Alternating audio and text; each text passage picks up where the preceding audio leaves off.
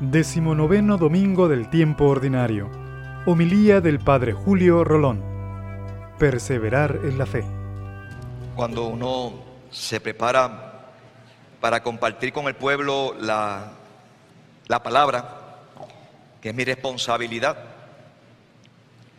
también uno tiene que estar preparado porque pueden aparecer acontecimientos eh, que uno contaba que, que iban a estar presentes como es el caso de tener a Toñín, el cuerpo de Toñín, aquí entre nosotros, cuando tantas veces se sentaba entre nosotros, eh, se sentaba, participaba, y hoy pues la iglesia reza por su eterno descanso. Así es la vida. Vamos a presentar una bebé, una persona que está cumpliendo años. Después de esta misa vamos a bautizar 10 niños más. Ayer se celebraron dos bodas, por eso hay flores en el altar. Y todos, desde los que son bautizados eh, hasta los que mueren, pues no sabemos estar en las manos de Dios. Siempre que eh, sé que hay dolor, cuando yo sé que en la familia hay dolor por la, muerte de un ser querido, y la comunidad que, también pues siente la muerte de un hombre que, estuvo en medio de nosotros haciendo tanto bien a pesar de sus defectos, incluso de sus pecados.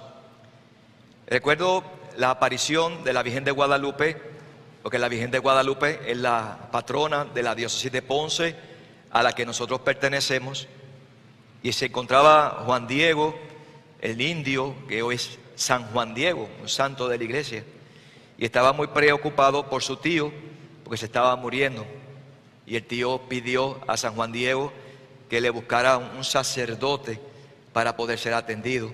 Y cuando iba de camino, San Juan Diego sabía que si iba por ese, por ese lugar, se le iba a aparecer la Santísima Virgen y en su ingenuidad no quería que ella lo entretuviera porque era más importante que su tío recibiera la visita del sacerdote, un pensamiento santo, ella se le apareció, le salió en su camino y le dice, son tantas las cosas que te preocupan y todo eso está en las manos de Dios. ¿Acaso no estoy yo aquí que soy tu madre? Y el tío de San Juan Diego se curó, se curó de la enfermedad. Digo todo esto y pensando en nuestro hermano, y la homilía que había preparado normal para este día, pues tiene, hace un giro, hace un giro.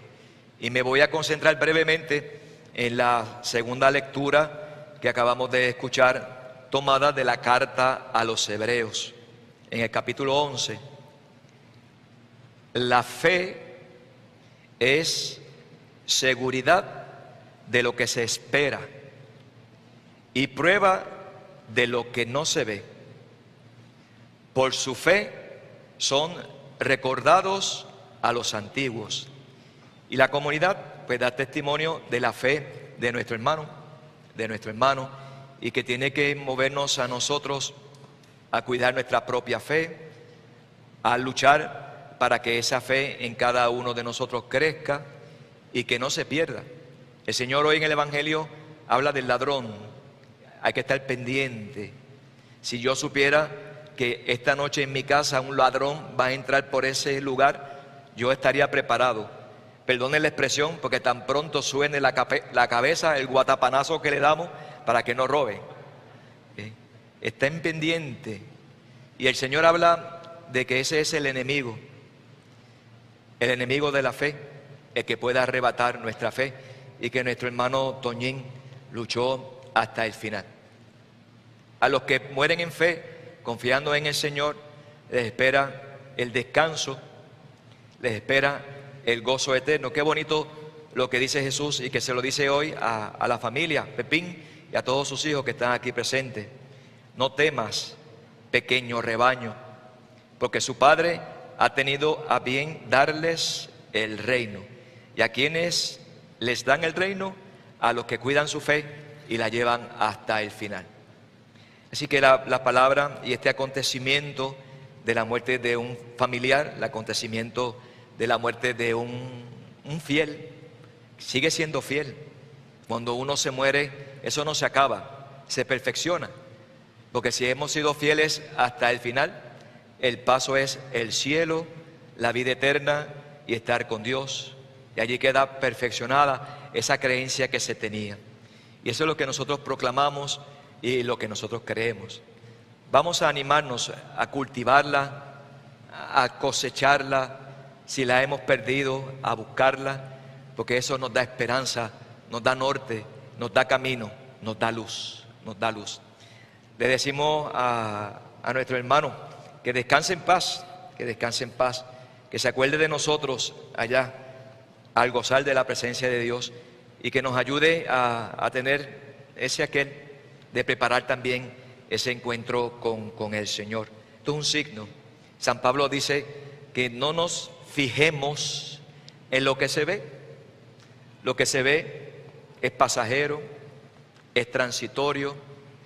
Ahora, y lo digo con preocupación, está de moda las cenizas convertirlas en algo biodegradable.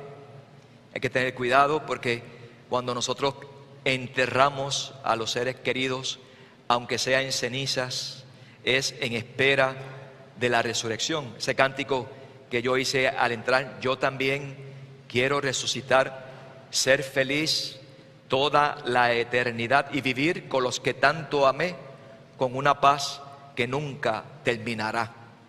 Esa es la resurrección y esa es nuestra fe. Y se lo pedimos al Señor enterremos cenizas o enterremos cuerpos sabiendo que hay resurrección, que hay vida eterna, que hay un cielo que nos está esperando. Así que esa semilla que está en cada uno de nosotros no se quede ahí, que crezca, que culmine y que llegue hasta el cielo. Pepín, una vez más me dirijo a ti y a toda la familia, pues ánimo, levanten la mano los hijos. ¿Quiénes son los hijos de Toñín?